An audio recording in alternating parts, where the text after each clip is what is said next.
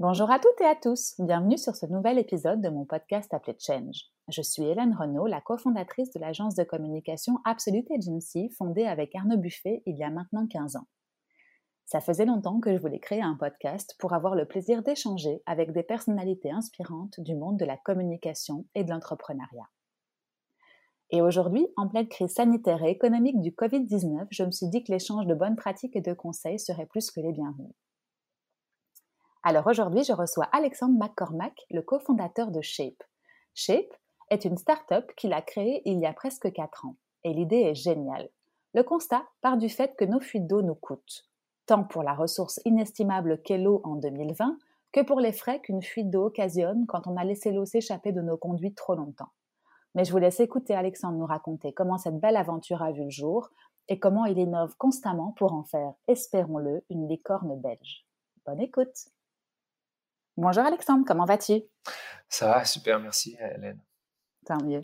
Écoute, je suis super heureuse de discuter avec toi aujourd'hui et surtout très curieuse d'en apprendre un peu plus sur la startup que tu as créée il y a presque quatre ans. Euh, une startup tech dans le domaine de l'Internet of Things euh, qui a en plus un rôle à jouer dans le développement durable de notre belle planète. Euh, car je pense que ta startup est vouée à faire des économies d'une denrée de plus en plus rare qui est l'eau. Mais si tu veux, avant de rentrer dans le vif du sujet, euh, je te propose de te présenter et de me dire un peu plus euh, sur toi. Mhm. Euh, oui, donc je m'appelle Alexandre McCormack, je suis cofondateur et CEO de Shape. Mhm. en fait, je suis ingénieur architecte de, base, spécialisé mhm. dans tout ce qui est plutôt optimisation énergétique dans les bâtiments, donc c'est quelque chose dans, c'est un secteur dans lequel j'ai travaillé autant dans le domaine public que dans le domaine privé.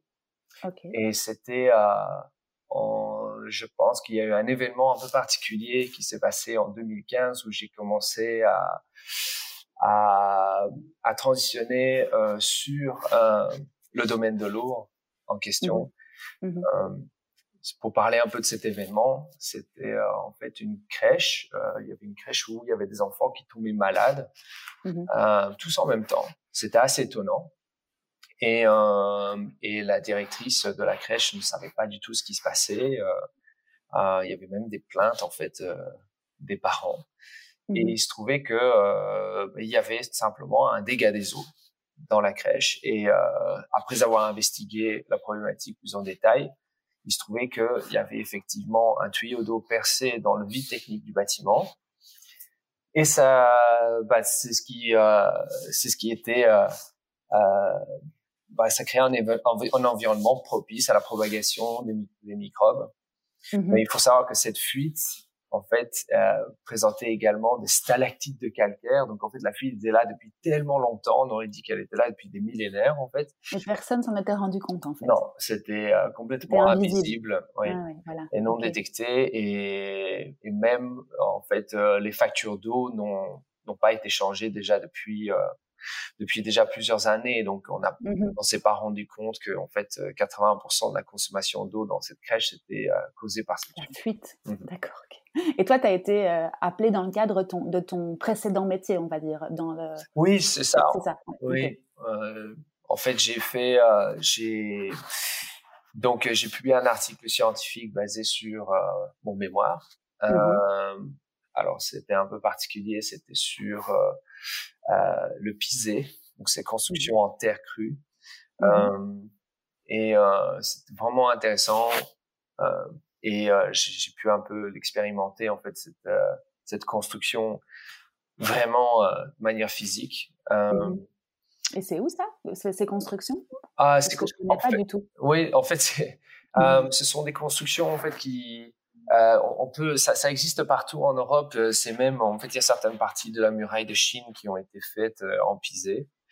Euh, et l'idée, c'était de trouver une nouvelle méthode de construction qui utilisait des ressources beaucoup plus locales. Donc, bah, la mmh terre, elle est juste en dessous, en fait, euh, et euh, qui, qui faisait que on avait besoin de, de moins d'énergie grise. L'énergie grise, c'est l'énergie qui est dans le matériel même.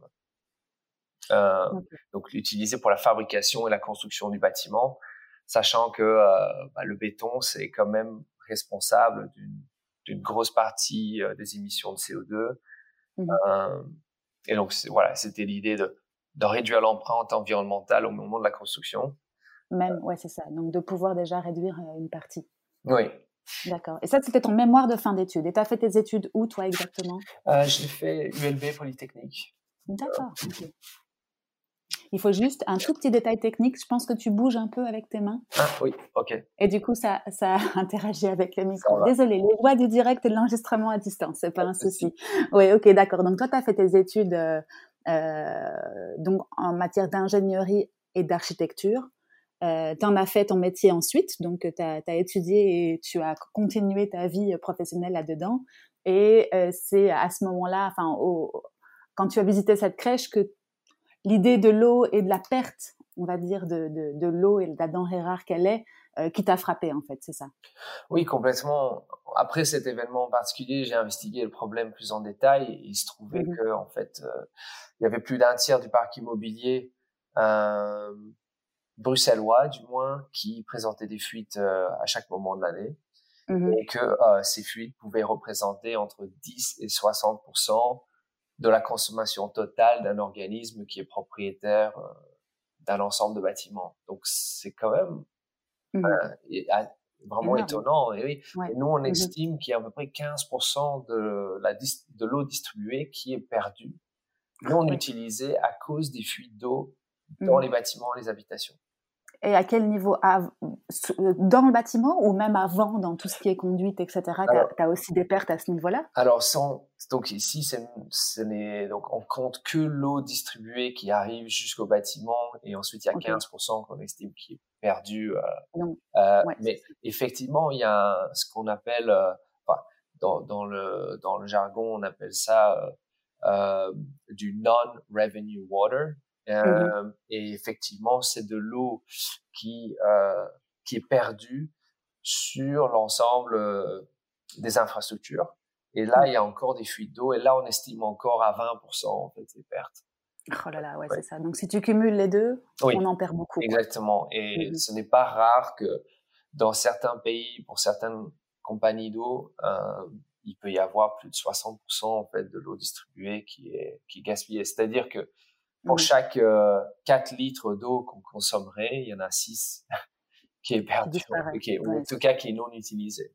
Mmh mmh ouais, c'est ça. Ok, d'accord. Donc l'impact est assez énorme. Et mmh. toi, euh, sur base de, de, ces études que tu as faites, il y avait déjà eu des choses qui avaient été, été, euh, été réfléchies? Quand tu dis j'ai fait mes, mes, études, tu as fait ça comment sur base euh, du travail de d'autres personnes ou tu as toi-même investigué de manière propre? Bah, J'avais euh, j'avais accès à, aux données de consommation d'eau et euh, certaines certaines données qui étaient en, on va dire avec une granularité très fine, c'est-à-dire que mmh je pouvais voir s'il y avait de la consommation nocturne dans les bâtiments quand il est censé ne pas en avoir. Mmh euh, et, euh, et donc établir que en fait faire un rapport chiffré en fait. Euh, mmh Et puis ça c'est validé, je veux dire. Euh, mmh aujourd'hui avec Shape, on, on, sait que statistiquement il y a 34% du parc immobilier qui fuit en permanence. Oui, c'est ça. Ok, d'accord. Donc ça c'était le constat de départ. Oui. Mmh ok. Et euh, qu'est-ce qui t'a amené à, à, construire Shape Tu t'es dit je peux révolutionner le monde ou en tout cas je peux faire changer les choses et, et je vais créer une, une start-up qui va naître de ce constat? Comment ça s'est passé? En, soi, il y a des outils qui existaient pour, euh, pour du moins euh, diagnostiquer s'il y a, il y, a des, il y a des fuites potentielles dans un immeuble. Mmh Le problème, c'est que naturellement, ça coûtait très cher. Euh, mmh.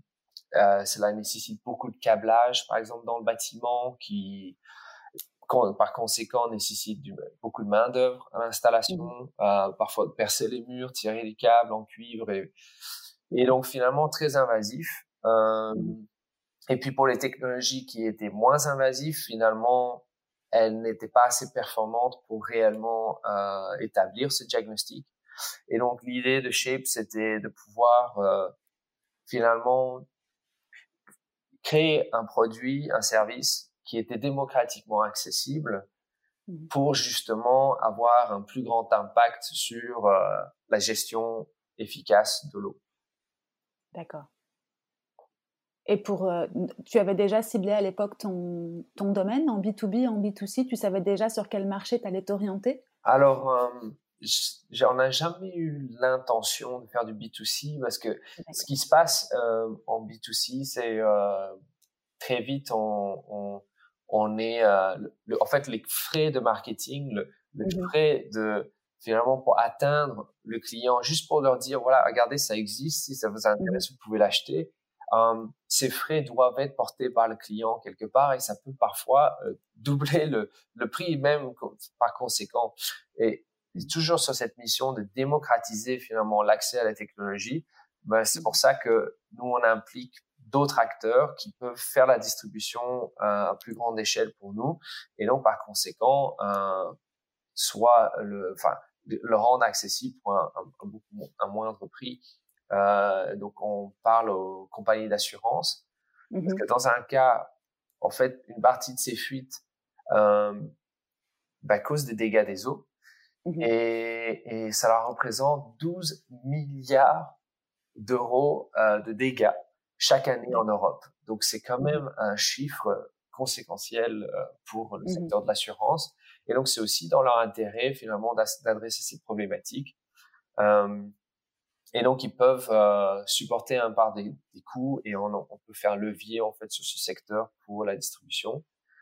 Et, et d'un autre côté, pour le B2B, L'avantage aussi, c'est que dans un, euh, donc on adresse ces grands propriétaires fonciers pour les aider à mmh. réduire leur facture d'eau en moyenne de 20%, mmh euh, avec un retour sur investissement prouvé de moins d'un an, donc c'est quand même très intéressant. Euh, on, on, finalement, on, l'impact est aussi très important parce qu'on on parle de grands volumes d'eau, alors que mmh. chez les habitants, c'est quand même plus petit hein, à chaque fois, mais quand, quand conséquentiel. Mmh mmh c'est ça. Donc en fait, tu as deux, grands, deux grandes cibles de clients. Le B2B avec toutes les institutions ou les, euh, les infrastructures où il y a un gros volume d'eau. Et puis ensuite, les compagnies d'assurance qui, elles, vont faire du... Enfin, toi, tu fais du B2B2C, qui vont adresser à leurs clients, à eux, euh, le produit pour leur permettre de, de, faire des économies et surtout de moins avoir de, de d'argent dépensé dans la réparation en fait de ces dégâts des eaux qu'ils pourraient avoir chez eux en, en, tant que particulier, c'est ça Exact. Donc euh, le, le, sinistre du dégât des eaux euh, mmh est impacté si la fuite persiste pendant trop longtemps. Mmh euh, et donc elle est euh, donc au plus réactif on est sur la fuite, au moins mmh cela va coûter, voire même au point que les symptômes donc euh, du dégât des eaux n'apparaîtront pas. C'est ça, c'est comme la crèche dont tu parlais au début. Pendant des années, les enfants étaient malades, mais personne s'était posé la question de, de cette, enfin, de la potentielle, euh, du, potentiel lien entre le dégât des eaux parce qu'il n'avait pas vu et le fait que les enfants tombaient malades. Ça peut rester euh, invisible pendant des années et euh, perdre de l'argent et en même temps impacter la santé des, des habitants. C'est ça. Et en fait, les, la, la, la, santé, en fait, c'est ce qu'il y a dans, dans le jargon de dans le, dans le métier de l'architecture, c'est ce qu'on appelle mmh euh, SBS, Sick Building Syndrome. Et donc, c'est mmh vraiment le, le, symptôme, en fait, qui apparaît, mais c'est tout à, c'est tout à la fin, une fois que les dégâts sont là. Donc, euh, quand il y a de l'humidité qui commence, voilà, quand c'est trop tard. Et donc, euh, effectivement, là, ça a mis plusieurs années avant de se déclencher. Euh, et d'apparaître, mais alors là, c'est vraiment trop tard. Les, les dégâts sont, sont déjà là, sont faits, alors qu'effectivement, on aurait pu le déceler avec Mmh sur les premiers, après les premiers 24 heures de l'installation. C'est ça, ok, d'accord. Donc justement, si on revient à la technologie, tu disais qu'il y a une solution, il y avait des solutions euh, en, matière justement de détection des fuites, et c'était d'installer des choses qui étaient beaucoup plus lourdes et beaucoup plus coûteuses. Et donc je suppose que pour certains propriétaires fonciers, ça fait réfléchir et on se dit bon, perdre quelques, euh, je sais pas combien ça, ça chiffre, mais bref, la comparaison est, est, mmh assez vite faite, alors que vous proposez euh, une, une, technologie euh, qui est facile à installer, si j'ai cru bien voir sur votre site internet. Tu m'en racontes un peu plus par rapport à la techno que vous avez mis en place? Oui, donc il y a deux composants. Donc il y a un mmh composant électronique, IoT, mmh Object Connected, Mmh Et euh, le, le, principe ici, c'est de collecter les données de consommation d'eau en temps réel du mmh bâtiment. Donc, la particularité de cet appareil, c'est qu'elle se place sur le compteur existant, ne nécessite pas de câblage, pas de Wi-Fi, euh, pas d'alimentation électrique. Donc, c'est simplement un boîtier qui se pose seul. Que je peux même moi-même fixer, par exemple? Oui, euh, donc c'est conçu euh, pour que quelqu'un puisse l'installer eux-mêmes euh, en, en, quelques minutes. Oui, ok. Et, le, et, la, et la, la, surface est en général atteignable facilement sans devoir faire des trous, etc. Puisque c'est là où tu regardes ta consommation en fait et où tu fais le relevé d'eau, c'est ça? Oui, en, fait, il faut, l'imaginer comme finalement il y a des petits mécanismes rotatifs sur le compteur d'eau. Mmh euh, chaque tour de ces mécanismes, donc imaginons une aiguille, correspond à un litre. Et en fait, simplement, on va on va enregistrer ces, ces rotations sur le compteur d'eau, le transformer en, en litres et alors là, à ce moment-là, on sait récolter les données de consommation en temps réel. Mmh Ensuite, il y a une deuxième partie euh, de cette solution qui est la solution algorithmique, algorithmique et mmh de l'interface d'utilisateur qui est qui va déceler, donc qui va pouvoir analyser un, un, les, ses consommations et va pouvoir diagnostiquer et déceler les fuites d'eau. Mmh alors la particularité euh, de Shape, c'est que même dans des bâtiments où il y a beaucoup d'activités humaines, même de l'activité de nuit, on, mmh. arrive quand même à déceler et à diagnostiquer le, le coût des fuites dans ces bâtiments. Alors, Donc l'app apprend en fait euh, ton, ta consommation nuit, jour euh, et, peut en, déduire des, des, routines, on va dire, pour euh, le jour où il y a une fuite, se dire tiens là c'est la nuit, ou c'est le jour, peu importe, et il y a, y a, un souci, c'est ça hein. Exactement, on utilise euh, donc du machine learning mmh qui effectivement apprend les routines. Alors, mmh y a, y a pour, pour, certaines typologies de bâtiments, c'est assez facile. Pour donner un exemple, pour bien comprendre comment ça marche, euh, un, un, immeuble de bureau, typiquement, ben, l'activité humaine, elle est entre allez, disons, 7 heures du matin et les gens commencent à partir à 18h30. Mmh donc, on va voir une forte baisse de consommation d'eau au point qu'il y en a plus, en fait, après une certaine heure, entre, euh, notamment pendant la nuit. Alors, il peut y avoir un gardien qui va à la toilette euh, mmh à un moment donné dans la nuit, mais si nous nous apercevons qu'il y a une consommation continue nocturne euh, mmh. qui ne s'arrête pas, alors on sait que c'est une fuite, et surtout quand elle a une certaine euh, pattern. Oui. C'est ça. Ok, d'accord. Donc c'est vraiment une app? Enfin, c'est une app, ça, ça, ça, peut se télécharger sur un, sur un téléphone ou c'est plutôt sur desktop et, et, tu regardes ça comme un dashboard? Oui, alors il y a les deux. Euh, mmh ces, ces, informations, donc ces diagnostics de fuite sont transformés euh, effectivement dans un, euh, pour être pour être très facilement lisible. Mmh euh, c'est très intuitif parce qu'en fait, on va avoir une classification des bâtiments qui ont le plus de fuites d'eau. Euh, et donc, c'est repris simplement dans un tableau récapitulatif. Mmh mmh euh, et donc, euh, nos utilisateurs qui, enfin, qui sont amènent à utiliser l'application tous les jours sont typiquement les services de, de maintenance, euh, les plombiers, les techniciens de terrain, euh, qui s'occupe tous les jours de, euh, de maintenir en fait le parc immobilier de, de l'organisme. Donc, euh, si on est dans une commune, par exemple, ben, il s'agirait du, du, service de plomberie. Mmh. et alors, ils ont des alertes également par SMS, par email. C'est un peu eux de programmer ce qu'ils préfèrent. Oui, génial. Donc, en fait, ils n'ont même pas besoin de contrôler. On leur met, on va dire, en, évidence les, les, problèmes qu'il pourrait y avoir et donc ils se rendent sur les lieux pour faire euh, mmh. une petite intervention. Ok, d'accord. Et comment est-ce que ça se passe pour une entreprise comme la vôtre à partir du moment où tu as cette idée euh, qui t'est venue sûrement de la crèche et après euh, sur laquelle tu as investigué jusqu'au jour 1 de Shape, il a fallu combien de temps? Qu'est-ce qui s'est passé entre les deux? Alors, euh... il, y a, il y a donc, il y a déjà il y a le, un, le premier élément dont j'ai parlé de la solution qui est celle euh, de mmh l'électronique. Euh, mmh il faut systématiquement prévoir à peu près au moins deux ans de recherche et développement entre le moment où on investigue mmh l'architecture de cette solution jusqu'au mmh. moment où on commence à sortir vraiment les premières unités qui sont destinées à usage commercial. Donc euh, ça c'est une première phase et puis après il y a une l'autre euh, partie qui est en fait en, en, toujours euh, en, en, constante évolution.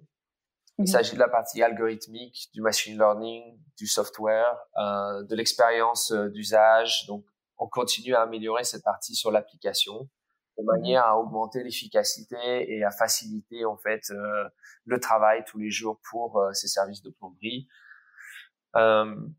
Euh, et mais pour euh, pour donner une idée, donc là j'ai intégré euh, l'accélérateur Green Lab en 2016, mmh dont Shape a été ressorti gagnant de, de Green Lab avec le prix Green Lab.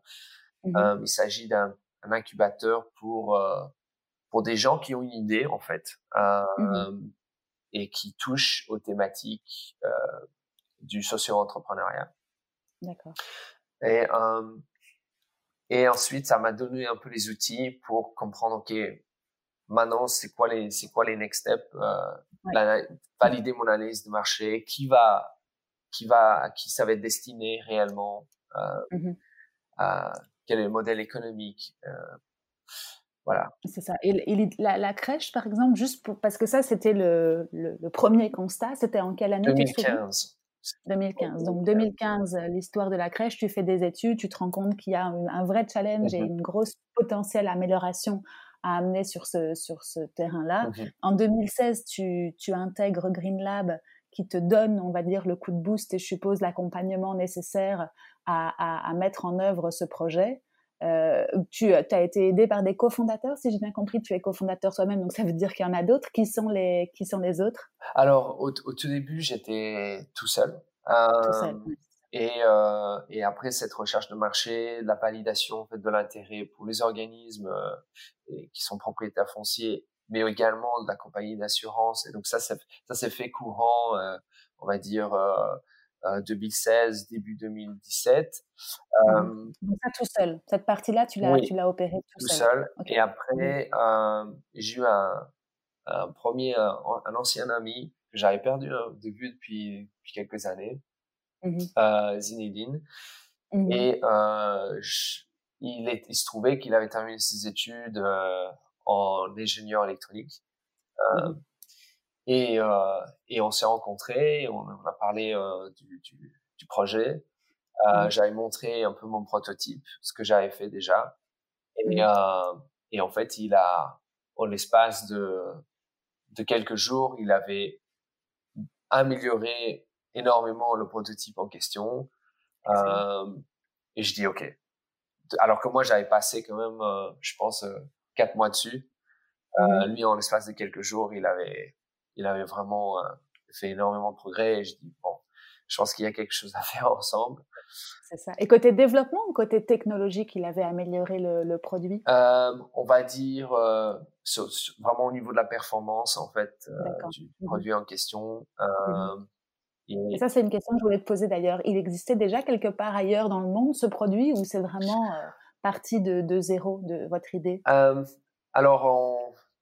je, donc, en fait, il y a, y a des, des, gens, je me souviens, je suis parti euh, quand, quand, je cherchais une solution qui, a, qui serait plus mmh facile, en fait, euh, à utiliser, je voyais qu'il y mmh avait des forums de, euh, de vraiment de gens à une niche qui mmh s'amusaient à justement essayer de entre guillemets hacker. Les, les compteurs pour essayer de de récolter les données de consommation d'eau vraiment pour eux et puis ils commencent à faire des applications pour eux juste pour monitorer leur gaz, leur électricité, leur eau, tout ça.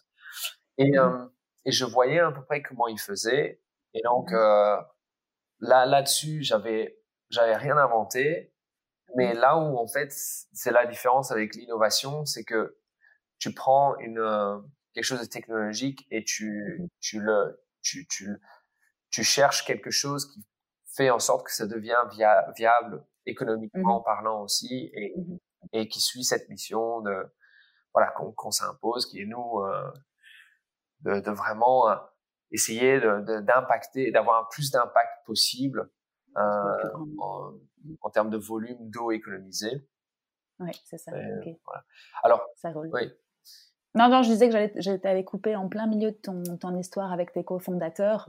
euh, je recommence, enfin, on reprend à, cette, à ce moment-là. Moi, j'ai une question comme ça. Tu as rencontré Zinedine et ça s'est fait vraiment euh, sur un, un bon feeling ou est-ce que, à, de toute façon, avant, tu t'étais dit, euh, c'est une histoire que je veux monter avec d'autres personnes et euh, je vais trouver des cofondateurs pour m'aider? Est-ce que est-ce que tu avais un, un, a priori à ce niveau-là?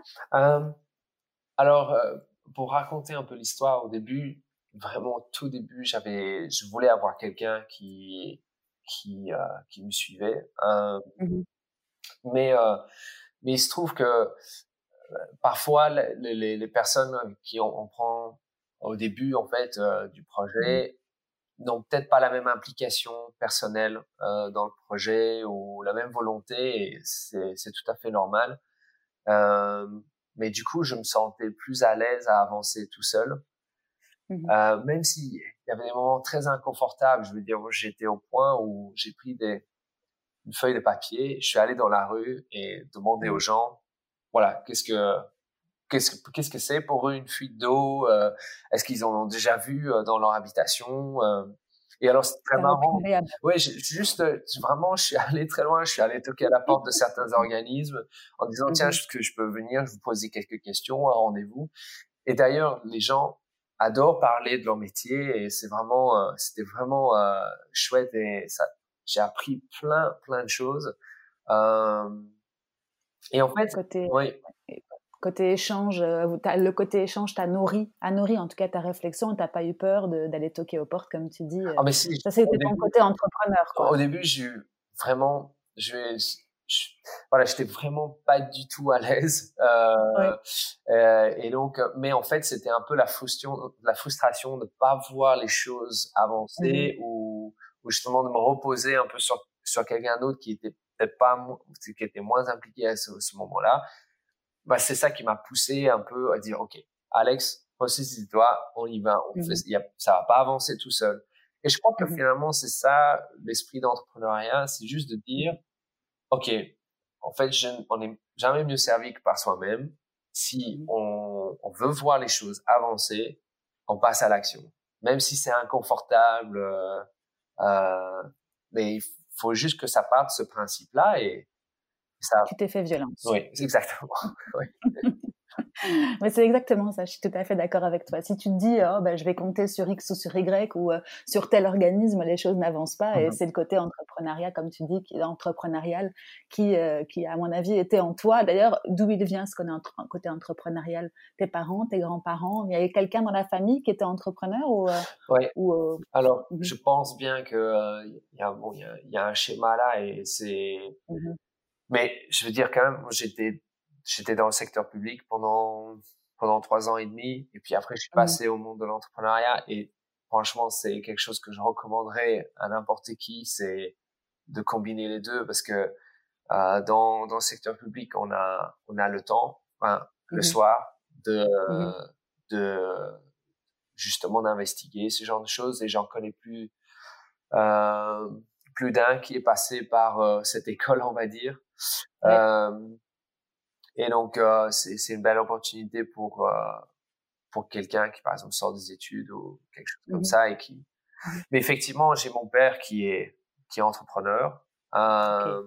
Et il se trouve que mon frère a lancé aussi son entreprise. Il m'a donné un mmh livre. Il m'a dit, lis ce livre-là, ça va vraiment t'aider. Il s'agissait de The Lean Startup euh, par ah euh, Eric Ouais, je vois. Je l'ai lu trois, si pas quatre fois.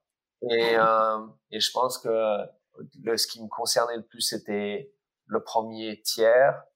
Et puis, mmh à chaque fois que j'ai avancé, en fait, dans ma startup, c'était de plus en plus, euh, j'arrivais, OK, c'est la moitié maintenant qui me mmh concerne. Et puis, donc, euh, Excellent. Oui, ouais, c'est ça. Donc, tu as, as, été euh, entre guillemets influencé peut-être par, euh, par ton père et ton, et ton frère, mais en même temps c'était dans ta mentalité et ce livre a aidé à accompagner en tout cas la première année où tu étais euh, seul et où tu as fait tes recherches jusqu'à aboutir au, au, produit, même s'il n'était pas entièrement développé. Et c'est là qu'ensuite tu t'es dit, bon, il faut que je me fasse accompagner ou en tout cas que, que je j'accompagne mes compétences de celles d'autres personnes, c'est ça? Oui, tout à fait. Mmh peut-être aussi à soulever, c'était euh, la particularité, en fait, ce qui m'avait vraiment stupéfait dans ce livre, c'est que mmh euh, l'entrepreneuriat, la démarche entrepreneuriale est scientifique. Mmh C'est-à-dire que j'avais cette impression que c'était quelque chose, on a une idée, on se lance et puis on se croise les doigts que ça marche. Euh, mais en fait, pas du tout. Avec très peu de moyens, je veux dire, j'ai pris, moi j'avais un, un que j'allais dans les cafés, un mmh papier, un crayon pour interviewer les gens, un téléphone pour appeler et un site internet euh, que j'avais monté pour 15 euros par mois. Voilà, ça c'était mon investissement. De départ. Donc on peut, on peut commencer, pour ceux qui nous écoutent et qui ont envie de se lancer, on peut commencer avec rien, on est d'accord? Oui. Mmh Une idée, un peu de, bonne volonté et l'envie de la motivation pour, euh, pour démarrer et, et, un mini-site, comme tu dis. Et puis voilà. En tout cas, ça, c'était ton point de départ. Oui. Ah non, mais c'est génial. Oui, et beaucoup de courage. Tu as raison de, de, le souligner parce qu'il faut beaucoup travailler, ça c'est clair, ça viendra pas tout seul. Un peu de chance, beaucoup de courage, mais en tout cas, le message, il est génial pour les personnes qui, qui ont envie et qui disent ah ben non, je vais pas y arriver. Enfin, tu vois, qui se reposent peut-être un peu trop sur les autres ou euh, sur le manque de d'aide. Ou toi, tu as pris tu as pris euh, tes jambes et tu as été voir les, les, différentes personnes que tu pensais être euh, intéressantes pour mener à bien ton projet. Donc voilà, c'est un beau, euh, un beau message, je trouve.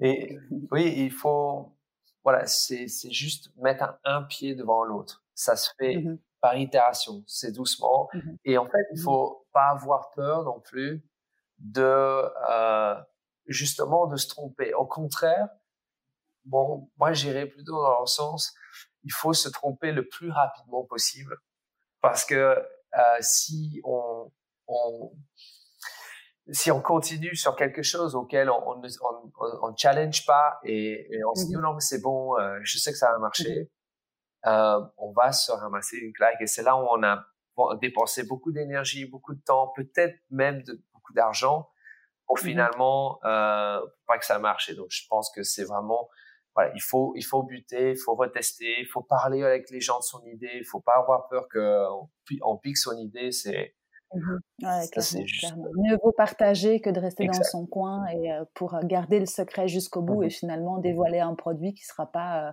market proof. Exact. Ça. Oui. Mmh et toi, tu t'es trompé souvent? Euh, Oui, quand même.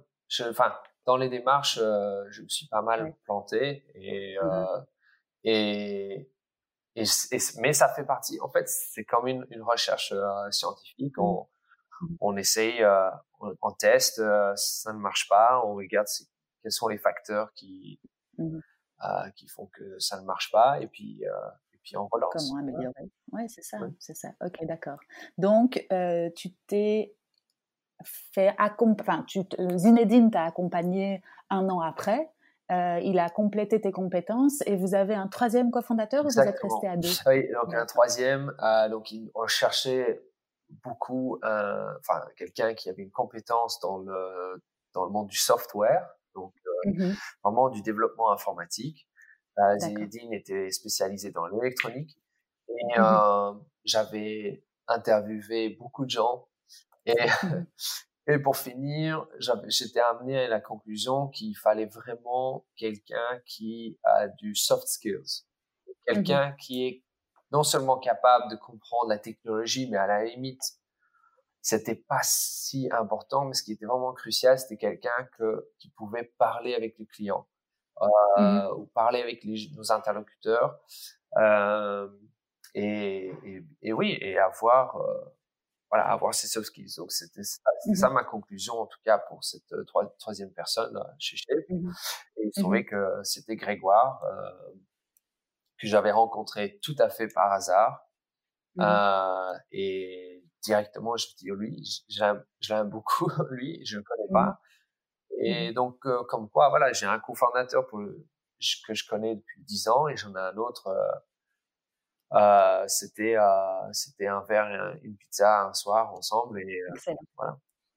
Ouais, super, super, c'est intéressant ce que tu racontes. Et du coup, comment est-ce que se fait ce, on va dire, mariage entre guillemets? Parce que c'est vrai que être cofondateur, c'est presque comme être marié. Il faut s'entendre et il faut, euh, en tout cas, partager les mêmes doutes, les mêmes réussites. Comment est-ce que s'est passé justement cette rencontre entre vous trois et, et ce démarrage Ça, ça s'est fait facilement? Ça s'est fait, j'ai envie de dire, relativement facilement. Mmh Après, très vite, on comprend qu'il y a certaines limites euh, et qu'on a des personnalités différentes. Ouais. Mais euh, tous les trois, on a, on a eu cette, euh, cette, ces réflexions très très tôt de se dire, ok, euh, euh, comment comment est-ce que quelqu'un réagit face à telle situation? Comment est-ce qu'on mmh fait pour justement éviter euh, que ça part en vrille en fait? Et, et aujourd'hui, c'est on a on a instauré quelque chose. Enfin, c'est quelque chose qu'on a instauré depuis depuis deux ans et qu'on pratique toutes les semaines. C'est mmh. on, on, se synchronise tous les trois. Euh, On va on va parler un peu de la météo euh, personnelle. Mmh. Euh, comment est-ce qu'on se sent Est-ce qu'on a des frustrations? Et euh, et ça marche super vraiment bien autant pour nous autant pour l'entreprise euh, parce qu'on va aborder plein de sujets entre la finance, des, des, potentiels bons partenariats. Mmh. Vous mettez à plat toutes les semaines à la fois les bonnes nouvelles, les mauvaises nouvelles, vos sentiments à vous, et ça vous permet justement de, d'éliminer les frustrations ou les doutes là où il y en a. Et, cool. Et je crois aussi ce qui était au départ un peu plus difficile, c'était de déterminer vraiment les rôles de chacun, parce que mmh au tout début, on va tout faire, mais vraiment mmh tout, tout, euh, et les parties, la partie pénible jusqu'au, enfin, voilà, moi j'ai été dans euh, des, euh, euh j'étais sur place chez les clients, installer les premiers prototypes, à me salir euh, dans les dans les caves euh, humides et parfois avec mmh. des ramants à côté des, des compteurs d'eau parfois. Euh, Zinedine l'a fait aussi. on, a, on, a, de très très bons souvenirs. On a des photos euh, mmh super euh, de, la faune et du flore qu'on a rencontré. Euh, et, et, voilà, et je crois que c'est ça, ça fait partie de cette démarche-là, c'est de, mmh il faut que les, les cofondateurs euh, sachent chaque métier en fait euh, qui, qui, va être indispensable au, au bon fonctionnement de l'entreprise et, et, au fur et à mesure, bah, on peut passer à des choses qui sont plus critiques et, mmh euh, et déléguer ces, ces genres de choses. Oui, c'est ça. Et donc maintenant, la, la, répartition des rôles, elle est bien claire entre vous trois après euh, deux, trois ans de, euh, d'exercice, oui. si, si, je ne me trompe pas par rapport aux dates. Euh, et, et, ça roule, vous êtes toujours tous les trois aujourd'hui et, et, vous êtes combien maintenant Enfin, ça c'est une question. Est-ce que vous êtes toujours tous les trois encore aujourd'hui? Euh, Nous sommes aujourd'hui neuf employés. Enfin, neuf plein temps, donc, euh, y compris les, les, trois Oui, c'est ça. Donc, vous êtes toujours là. Et en plus de ça, ça grandit. Et justement, vous pouvez déléguer, comme tu le disais, les différentes, euh, les différentes tâches et, et fonctions à d'autres personnes que vous avez recrutées. Et vous vous concentrez sur le, sur le développement et, et le domaine de l'innovation que Shape doit, doit prendre pour euh, affronter les prochaines années qui vont venir, si je comprends bien. Oui, exactement. Donc, euh, mmh nos rôles sont, sont très définis. Euh, il y mmh a Zinedine qui s'occupe euh, de toute la partie de la livraison technologique mmh et de la gestion euh, des développeurs. Euh, D'accord.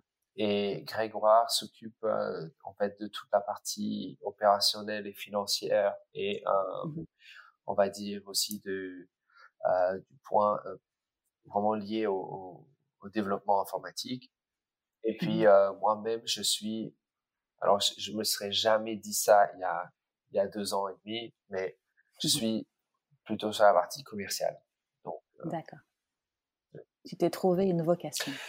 Oui, mais vraiment, il y a, enfin, c'était quelque chose dont c'était une allergie en fait au tout. Mmh euh, la, la, partie commerciale, même ne reste que euh, que, euh, que l'idée de, de, vendre quelque chose, de mettre un prix dessus, c'est ça me terrifiait. Mmh et, euh, mmh mais euh, mais aujourd'hui, je en fait, ça, me botte euh, à fond. Bah oui, et puis surtout, vous avez une vocation, on le disait, enfin je le disais en intro, en, en, pas en rigolant, parce que sauver le monde, ça a l'air énorme, mais c'est vrai que petit à petit, la, la, denrée rare qu'est l'eau, vous allez essayer de l'économiser. Donc ça, c'est une valeur incroyable et c'est une mission géniale aussi. C'est sûrement peut-être pour ça aussi que tu te dis que tu prends confiance et que voilà, jour par jour, tu fais, tu fais économiser des, des, centaines, des milliers de litres. Et, donc c'est peut-être aussi pour ça que tu prends confiance en toi et que tu es un peu plus sûr du produit que, que tu pourrais vendre. C'est pas des tapis, c'est pas des aspirateurs, tu économises l'eau. Oui, en, en, mmh enfin, c'est vraiment ça. Je crois qu'au début, c'est aussi le syndrome de, de l'imposteur où, on se dit, mais non, mais je suis pas sûr. Est-ce que j'ai vraiment les compétences de faire ça?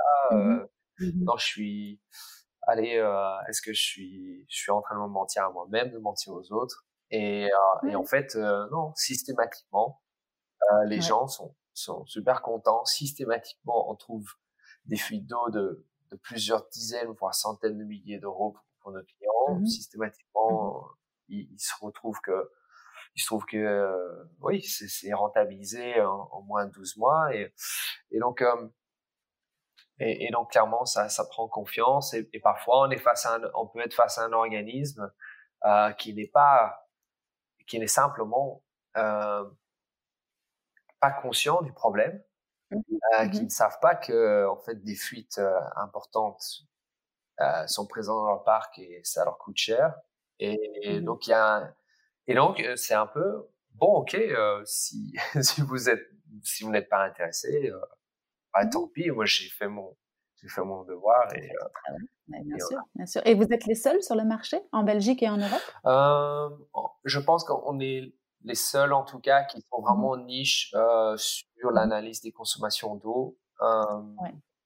Maintenant, euh, et c'est pour ça, de, de, plus en plus, on commence à, enfin, on, fait des collaborations euh, mmh avec euh, d'autres entreprises qui sont actives de manière globale dans le secteur du monitoring de l'énergie mmh et de l'eau, mmh euh, parce qu'on peut simplement renforcer euh, leur proposition de valeur à eux en, en, faisant des partenariats. Oui, voilà. Ouais, c'est ça. Et c'est quoi le business model finalement? C'est sous forme d'abonnement? Comment ça se passe? Oui.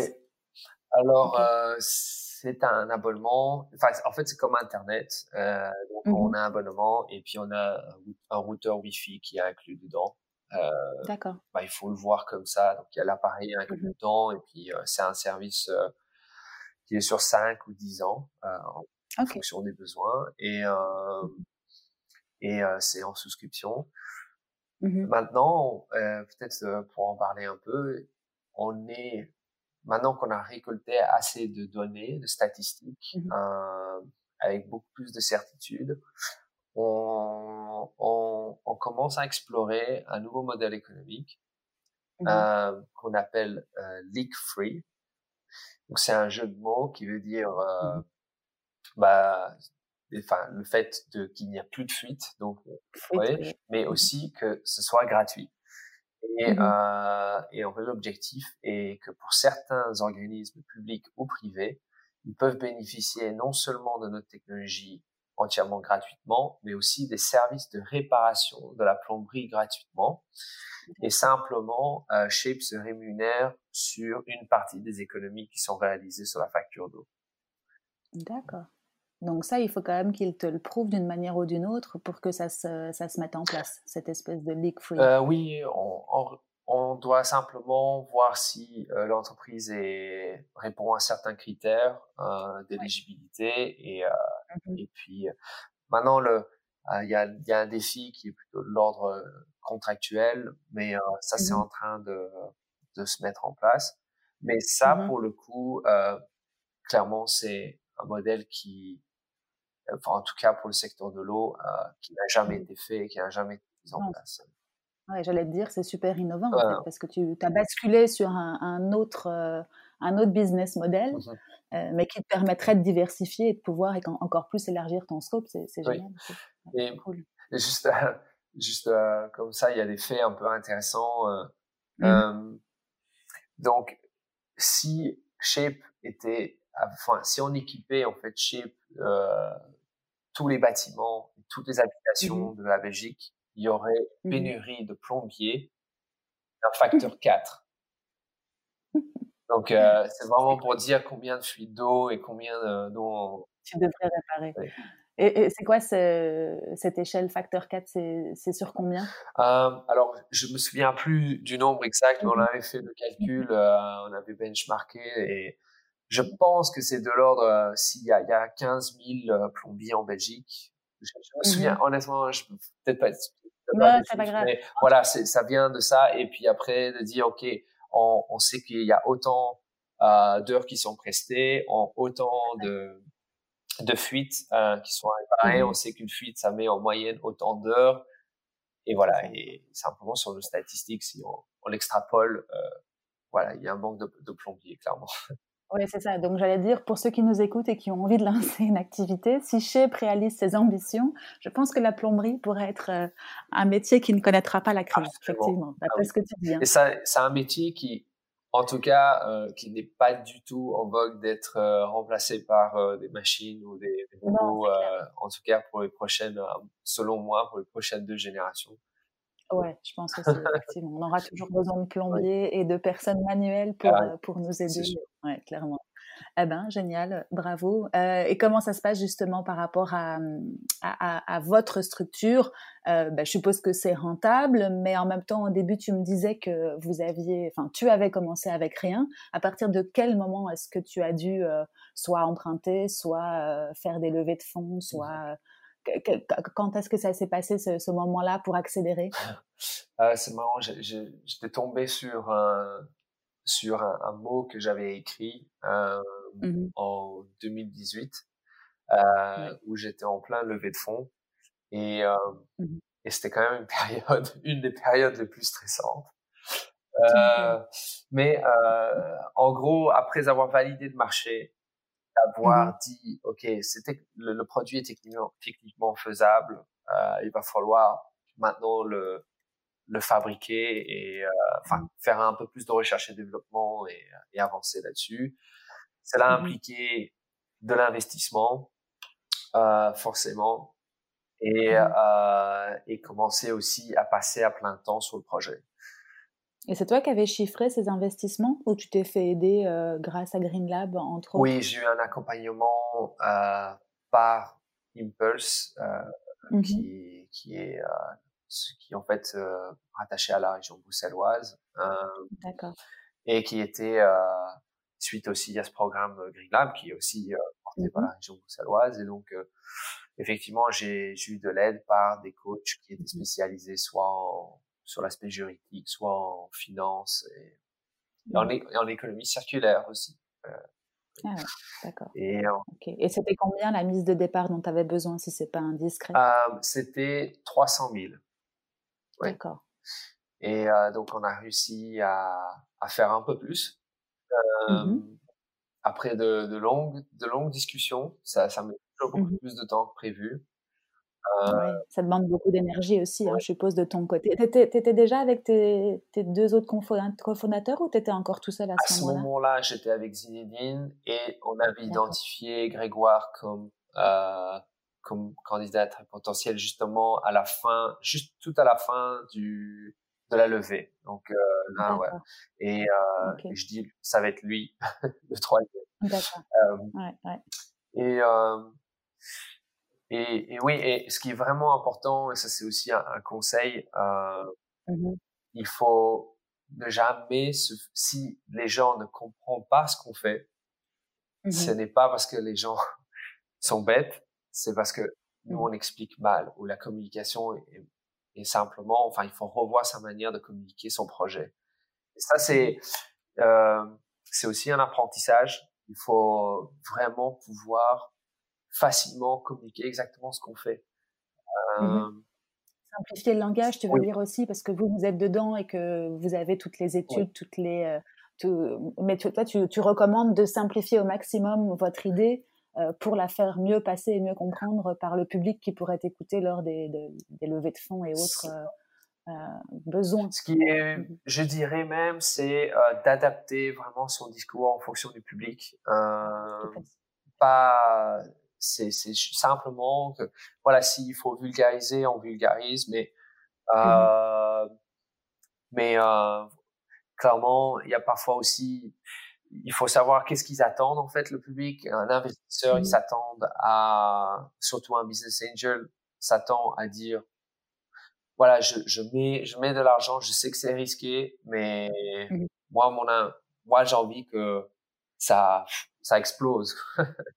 c'est un peu ça, un peu ça son pari. Et donc, euh, et donc au, au, tout début, par exemple, euh, moi, j'avais présenté, je me souviens, un, un plan financier très pessimiste mmh conservateur, et puis un autre qui mmh était un peu optimiste. Mmh euh, et, et, et, en réalité, ce n'est pas ça qu'ils cherche euh, un investisseur, en tout cas au tout début. Euh, et, euh, et je me souviens même, bon, je me souviens même d'un investisseur qui a dit, je n'investirai jamais dans toi parce que tu n'es pas assez ambitieux. Je dis, ah oui, ok, moi j'essaie de vous rassurer justement. Être réaliste en somme. Oui, alors pas tous les investisseurs euh, pensent comme ça, bien entendu. Donc, euh, et, C'est ça qui est compliqué finalement, c'est que tu dois t'adapter à ton public, comme tu le disais, que tu dois essayer de comprendre et sentir euh, quelle est la meilleure carte à, abattre mmh pour avoir les, la confiance des gens. Exact. Et, et c'est aussi, c'est cette démarche. De bien poser les questions, même pour les clients, c'est mmh c'est quoi leur problème et mmh en quoi on peut les aider? Mmh Être dans l'écoute. Voilà, c'est 90% dans l'écoute. Et, euh, et ça aussi, c'était quelque chose que j'ai dû apprendre. Euh, j'ai lu des, des, livres, euh, j'ai pris des formations. Mais clairement, clairement. De toute façon, il n'y a que l'expérience au fur et à mesure de l'avancée de, de, la vie professionnelle de chacun qui peut te permettre de comprendre tout ça et d'ajuster, comme tu disais, d'itérer en fonction de, des, échecs que tu as eus. Donc, euh, c'est clair. C'est un bel, un bel enseignement. cool. Et, euh, et, du coup, dans, ton cas, la levée de fonds, elle a servi à, à, produire euh, votre boîtier, à développer votre application? Enfin, ça a vraiment servi à, à faire naître l'entreprise telle qu'on la connaît aujourd'hui? Ah oui, donc, euh, ça a mmh permis de d'amener le, produit à maturité, mmh euh, de valider le marché. En fait, euh, mmh c'est ce qu'on appelle le product market fit. Donc, ça veut dire qui sont nos clients et quel, quel, quel est le produit qui répond à ces problèmes pour le, pour le client. Et, et d'autant plus en chouette, je crois que c'est intéressant parce que même si si demain il y a quelqu'un qui disait moi j'aimerais bien adresser euh, les problématiques des fuites d'eau et il commençait de de zéro, on mmh aura certainement deux marchés différents, deux mmh clientèles différents, deux produits et solutions radicalement différents et c'est ce qui s'est passé en fait. Donc il faut pas avoir mmh peur non plus de d'une compétition parce que euh, surtout quand il s'agit d'un secteur qui est en fait, c'est nouveau. Hein. Ouais, c'est ça. Mmh c'est pas mauvais. Non, au contraire, c'est même mmh rassurant en fait parfois. Moi, je me on était vraiment tout seul au tout début. Mmh et, et euh, surtout dans le secteur de l'assurance, et je me disais en fait, euh, on est peut-être vraiment en train de faire une erreur. C'était même un peu rassurant de dire ah tiens il y en a un autre là, je vois que ouais, ils avancent, mais c'était vraiment d'une autre manière. Et, euh, voilà. Oui, c'est super. Et quelles sont les innovations ou quel est le, enfin, en tout cas, quel est le constat aujourd'hui, deux ou trois ans après le, début? Enfin, ça fait quatre ans que tu as eu l'idée, mais ça fait trois ans, on va dire, que, mmh que l'entreprise euh, évolue.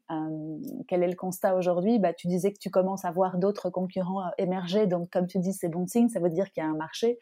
Euh, vous, vous êtes voué tu as envie de, rester en Belgique ou d'aller plutôt sur l'Europe ou euh, le monde même? Comment, comment tu vois les choses maintenant dans le futur? Euh, Donc, il y a, y a réellement trois secteurs euh, sur le marché que nous adressons. Un, les mmh propriétaires fonciers, je pense que ça mmh c'était clair. Le deux, c'est les compagnies d'assurance. Et trois, les compagnies des eaux.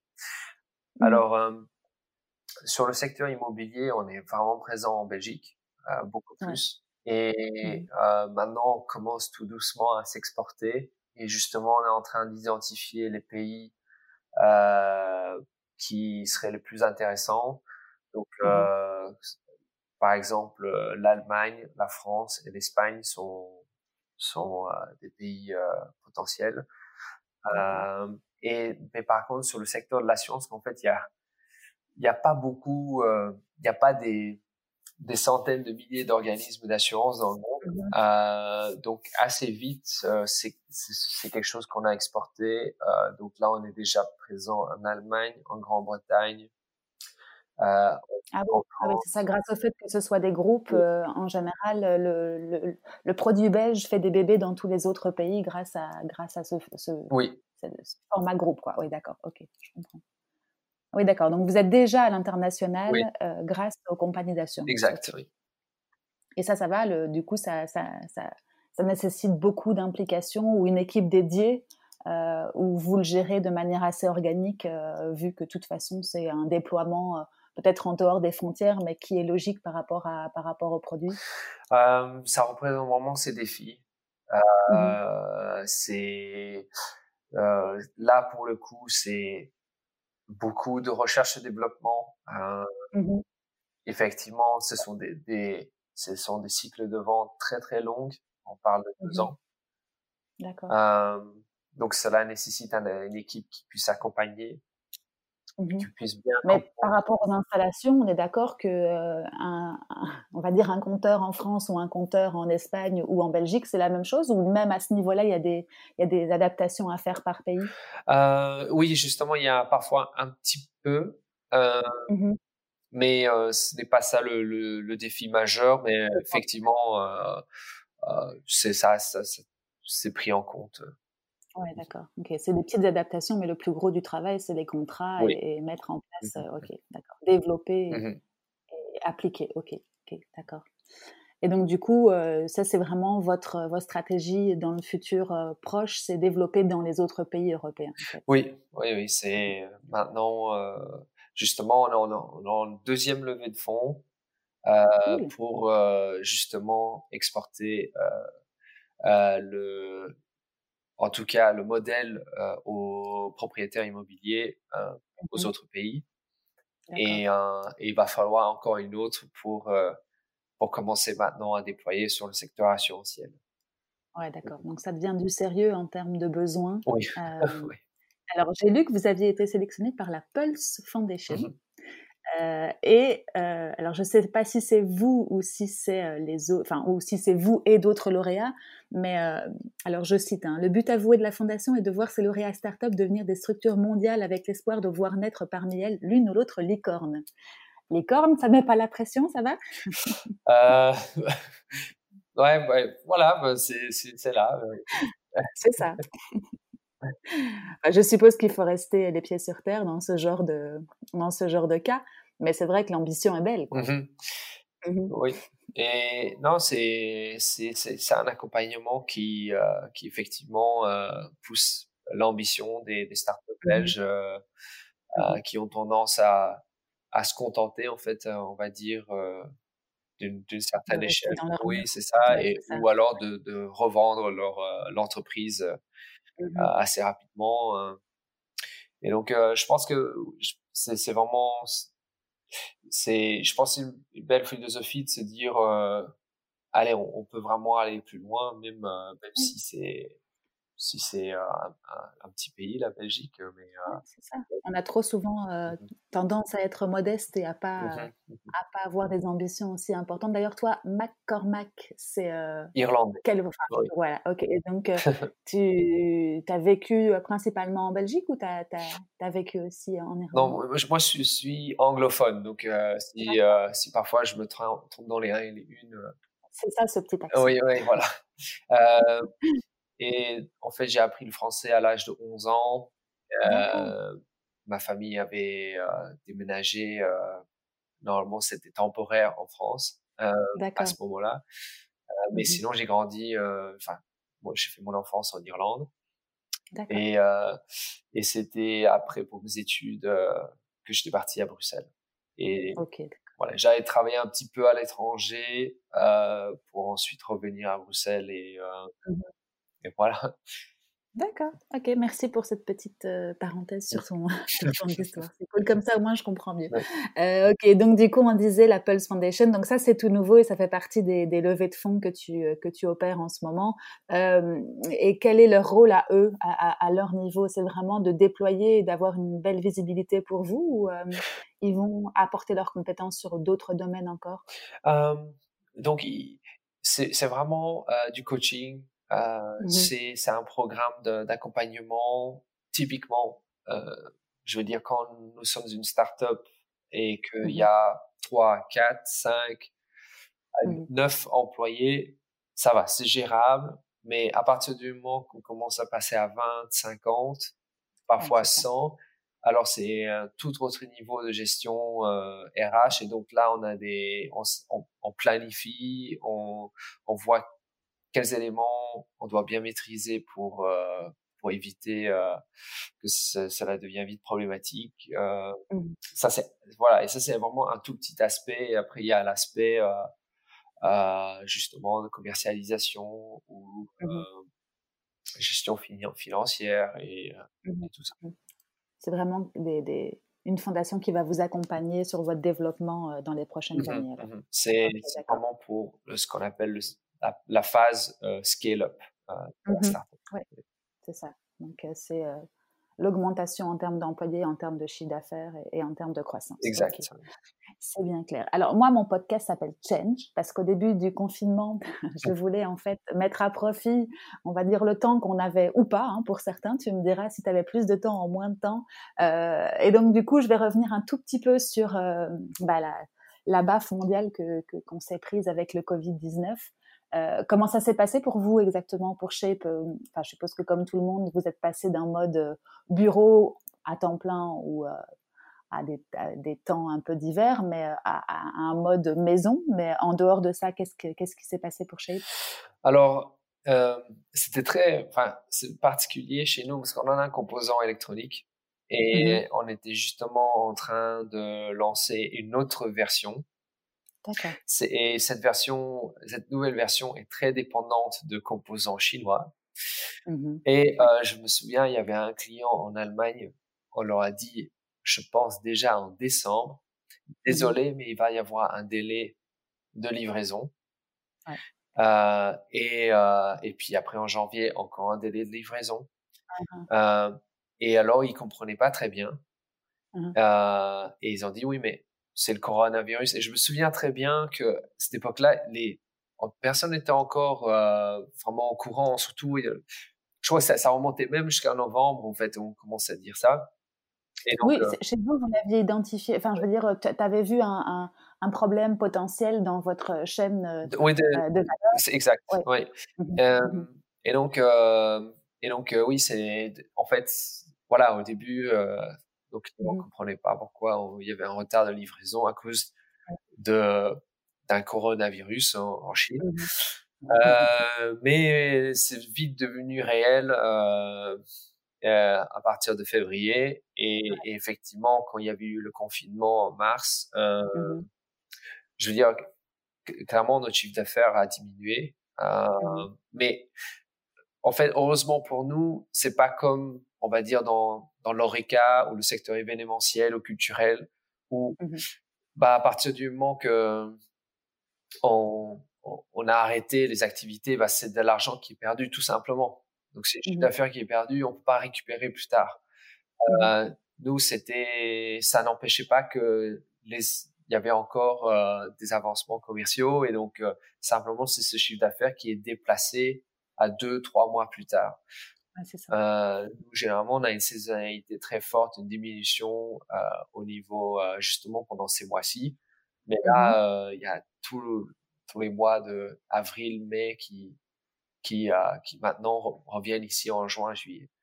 Et pourquoi est-ce qu'il y a une saisonnalité dans votre marché? Je pense que c'est parce que les gens partent en vacances euh, à partir de, juillet, août. Euh. Ah oui, d'accord, ok. Donc à la période des, grandes vacances, je pensais que tu disais que la saisonnalité était, enfin, était moins forte, euh, que le marché était moins fort en mars, avril, mai. Mais non, c'est les grandes vacances qui impactent. Oui, en fait, c'était cette année à cause du coronavirus que mars, avril, mai était moins bien. Mais en fait, maintenant, c'est mmh juin, juillet, août qui est plus important. D'accord. ça, c'est décalé, l'exercice c'est décalé. Mais, mais sinon, je veux dire, en, en, mars, mmh il y avait énormément de questions qui étaient suscitées.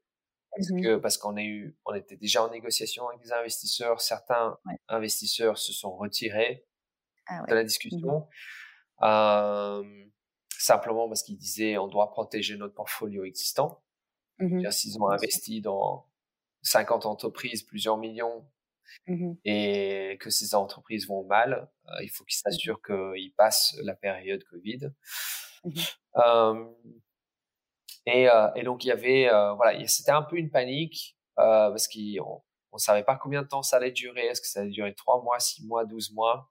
Est-ce qu'il allait avoir une crise financière qui allait fallait, comme on dit, 2008 voilà, on, on, savait pas très bien et donc on a coupé tous les coûts externes. Euh, on avait pris des mesures quand même conséquentes et euh, on s'est mis un peu en semi-hibernation, on va dire, euh, juste à, à, faire fonctionner les organes vitaux en fait de, de l'entreprise.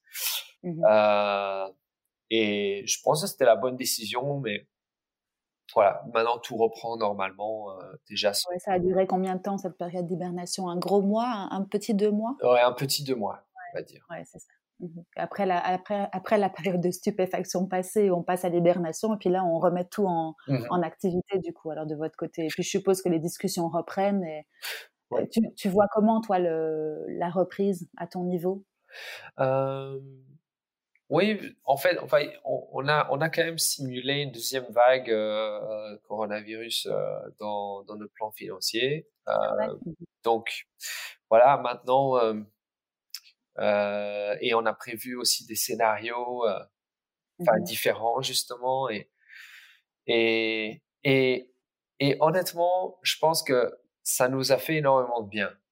Mmh pourquoi? Parce que ça nous a permis ça nous a forcé à revoir les éléments critiques de l'entreprise mmh et de dire c'est et de se mettre vraiment en mode euh, survie dans, dans le pire et donc de voir qu'est-ce qui qu'est-ce qui marche le mieux Mmh euh, et, euh, et, et, justement, après le période Covid, on est revenu voir les investisseurs en disant, voilà ce qu'on va faire.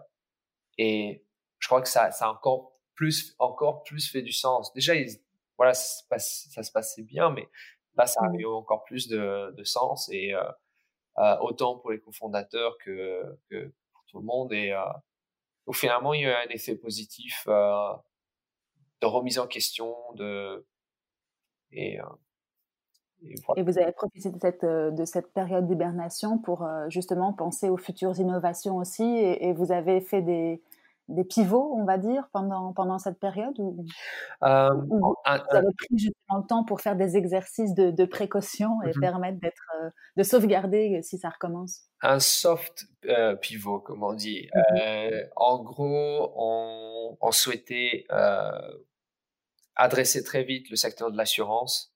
Mmh euh, mais alors, ça nécessitait beaucoup de capital mmh et un peu plus de risques. Euh, et donc, l'idée ici, c'était de dire, bah, finalement, concentrons-nous sur euh, ce qui permet de, de vivre, euh, qu'on maîtrise bien, euh, qui est le secteur euh, immobilier, et de rapporter à quelques mois plus tard, finalement, cette accélération sur le, sur le secteur de l'assurance. Donc voilà, c'était juste une sorte de, de, remise en question de priorité. Euh, mais ça n'empêche pas qu'on le met de côté. Je veux dire, on continue toujours euh, avec euh, avec nos clients existants sur le secteur de l'assurance et c'est euh, mais mais voilà c'est ouais. ouais ok d'accord donc ça ça a été bénéfique en un sens cette période pour vous, justement pour, pour challenger l'acquis et, et ne pas se laisser, mmh enfin, en tout cas avoir des worst case scénarios dans, dans, dans certains cas. Et au niveau managérial, vous avez eu un, vous avez eu un impact? Enfin, je suppose que les trois cofondateurs, vous êtes aussi, vous avez aussi la casquette RH et que les, les, vos sept collaborateurs ont dû être guidés. Tu as des enseignements à tirer de cette crise par rapport justement à l'humain? Euh, Grand sujet aussi. Oui, c'est. Euh, bah, nous, tout c'était clair et net. On, mmh on allait mettre, euh, on n'allait pas aller au point d'impacter euh, des employés.